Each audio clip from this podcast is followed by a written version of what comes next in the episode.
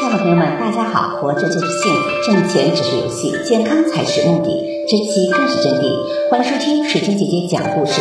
今天的故事名字叫《窃书记》。转过街角，看见饭店的招牌，闻见炒菜的香味，听见锅勺敲打的声音，我放慢了脚步。放学后，急匆匆的从学校赶到这里。目的可不是吃饭，而是紧邻他的一家书店。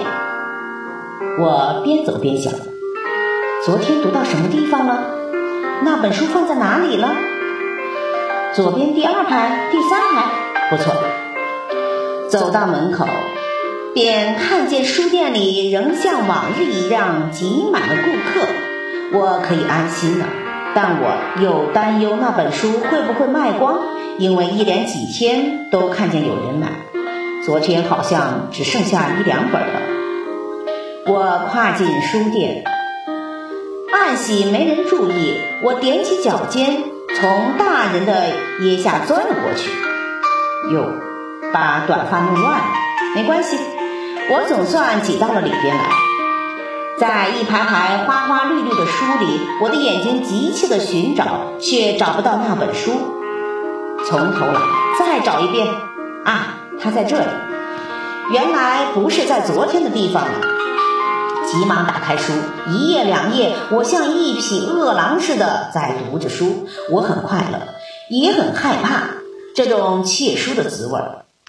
我害怕被书店老板发现。每当我觉得当时的环境已经不再适宜再读下去的时候，我会知趣的放下书走出去，再走进另一家。有时一本书要到好几家书店才能读完。我喜欢到顾客多的书店，因为那样不会被人注意呀。进来看书的人虽然很多。但是像我这样常常光顾可从来不买，恐怕没有吧。因此，我要把自己隐藏起来。有时我会贴在一个大人的身边，仿佛我是他的小妹妹或者小女儿。最令人开心的是下雨天，倾盆大雨，我非常的高兴，因为那时我便有充足的理由待在书店下避雨呀。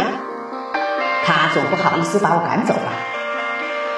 有时还要装着皱起眉头，不时望着街心，好像说：“这雨害得我回不去了。”其实我的心里却很高兴。好了，大些再大些。当饭店飘来一阵阵菜香的时候，我已经饿得饥肠辘辘了。那时我也不免要做白日梦了。如果口袋里有钱该多好呀！去吃一碗热热的面条。回到这里，已经有人给摆上一些沙发了，坐上去舒舒服服的接着看。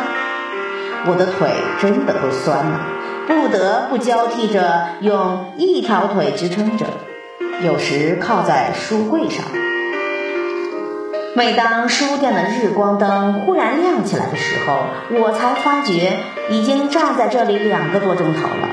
我合上书，咽了一些唾液。